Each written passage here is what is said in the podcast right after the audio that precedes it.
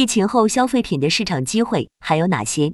耀客消费 X 圆桌论坛，疫情后的市场机会还有哪些？嘉宾：周婷，耀客集团联合创始人兼 CEO，耀客品学校长；张燕，迪克斯维 DKNY 上海服饰有限公司高级副总裁；陆毅，云南冠江商业集团总裁，公元一千九百零三总经理；冷云，大家好。欢迎大家来到每周五的耀客消费 X 圆桌论坛。这一期的题目是疫情之后还有哪些市场机会？一、如何总结二零二二年疫情下的消费品零售市场现状？周婷，去中产化。我们在二零一七年的时候就提出了一个去中产化的概念，当时还跟一位知名的财经媒体人进行了一场激烈的辩论。他们认为中国将兴起庞大的中产阶级。而这些中产阶级将带来巨大的新消费红利，给国产品牌创造非常大的市场空间。但我们从当时中国整个的经济走向和一些政策上释放的信号来看，并不认同这个观点。接下来几年的走势是中国出现消费两极化，一边是高端消费者，一边是大众消费者，这里就出现了两头大、中间小的沙漏型结构，不像美国社会是一个纺锤型结构。他们有着庞大的中产阶级，所以在高端消费者与大众消费者之间，品牌要做一个决策，就是你到底要赚谁的钱。高端业务肯定要赚高净值客户的钱，大众业态则要赚消费升级的钱，也就是希望买更好的东西的这群人。他们虽然不是富有的消费者，但是他们愿意过更好的生活。这两类人代表了市场前景。经过上海停摆的洗礼。我们发现消费者两层分化更明显了，两类消费群体消费心理的改变。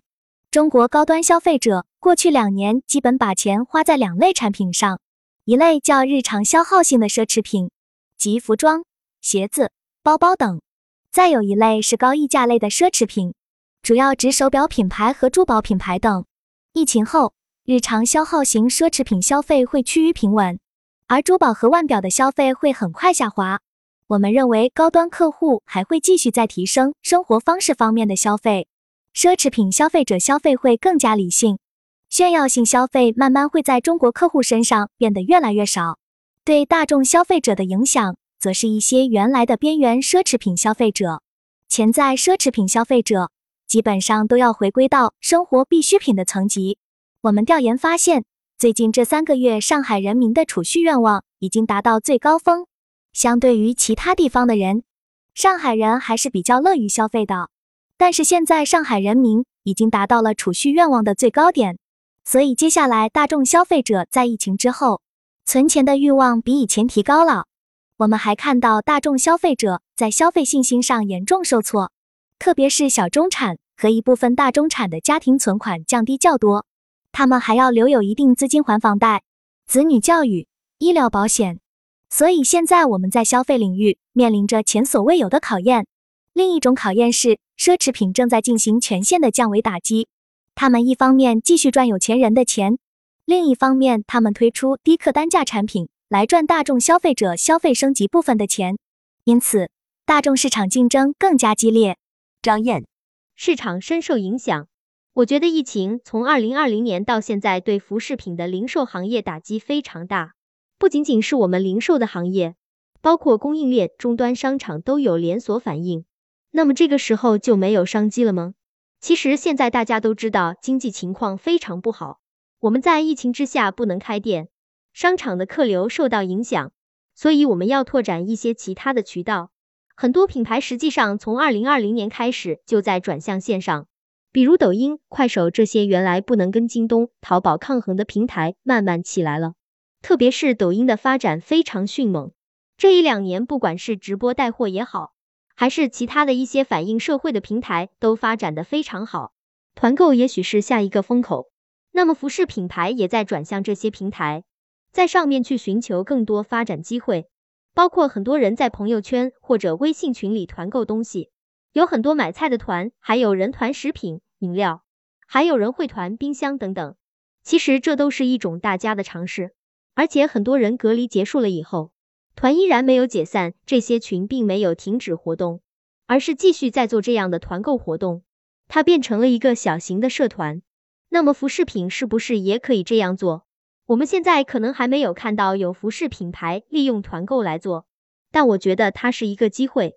现在我们已经经历了这三年非常困难的时期，大家都知道要让客户掏钱是非常困难的，所以我们要从哪些渠道来让大家重新建立信心？陆毅，数据很不乐观，因为前两天刚好国家统计局发布了二零二二年一至四月份的社会零售品销售总额数据。整个二零二二年四月份的数据中显示出，社会零售品销售总额比去年下降了百分之十一，这就很直观的反映出疫情对经济的影响。因为社会零售品消费下降了，意味着后端关联的流通领域、供应链都会受到波及。所以疫情出现以后，当时大家没有觉得那么严重，结果到了二零二一年，有了一定的反复波动，整个社会需要不断调整消费心理和消费心态。我感觉从二零二零年到二零二二年，虽然都是疫情，但是三年疫情从零售人的角度已经到了至暗时刻。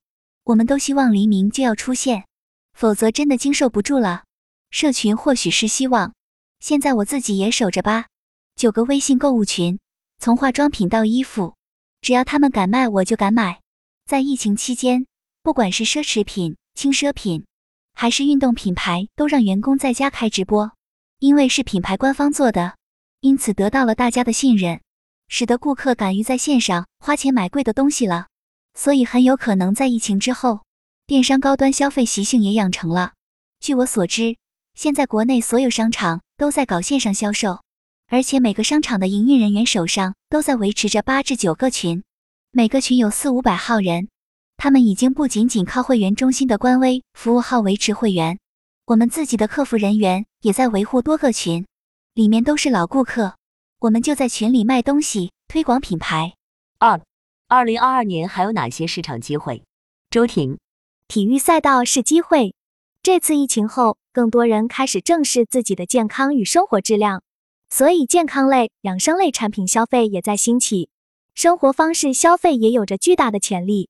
大家居家的时间越来越多，所以我们会看到。居家生活相关的产品，比如家具，可能会出现市场机遇，令人精神愉悦性消费会更好。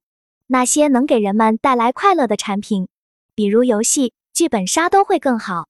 旅游业会逐步恢复，我们相信疫情后旅游市场是最先会爆发式增长的。这个市场在疫情之后会有一波报复式的释放，所以整体来讲，我觉得大家还是要有一个积极乐观的心态。但同时要做好准备，疫情没有完全结束，我们预估二零二五年才能真正恢复全球流动。这也意味着这三年所有的中国商家们只能把消费力憋在中国，服务好中国客户。张燕，传统品牌要加速线上发展，很多传统品牌对于发展线上业务似乎还持有保守态度，但像我们这种成长于传统时代的品牌，今天线上业务也超过了线下业务。说明线上已经不是可选或者不用选的问题，而是必须做的选择。这就是大势所趋，这是没有办法的事情。大家的消费习惯确实是在改变的。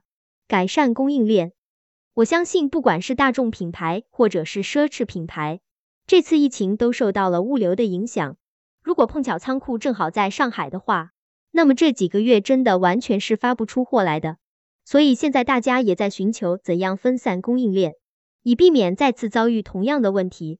就总体而言，现在就是一个充满变化的时代，市场机会就孕育在我们不断尝试适应新变化的过程中吧。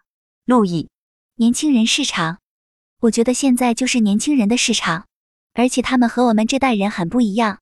比如我们买耐克和苹果，他们就喜欢小米、华为，对国产品牌的喜欢与信心。对于国内品牌来说，是一个很好的市场机遇。国产品牌，从我作为商场方的视角，我认为最有希望的还是我们中国的本土新兴品牌，并不是国外的品牌。至少在二零二五年经济能够完全恢复之前，市场需要靠这些品牌来当强心针。三、消费品市场发展趋势。周婷，服务体系将越来越重要，品牌未来卖的不再是简单的产品了。而是在售卖整个服务体系，并且依赖于服务体系来留住客户。这个服务体系不是我们以前说的简单的售后服务，而是以为顾客解决痛点问题，甚至这个痛点问题可能与自己卖的产品无关的内容。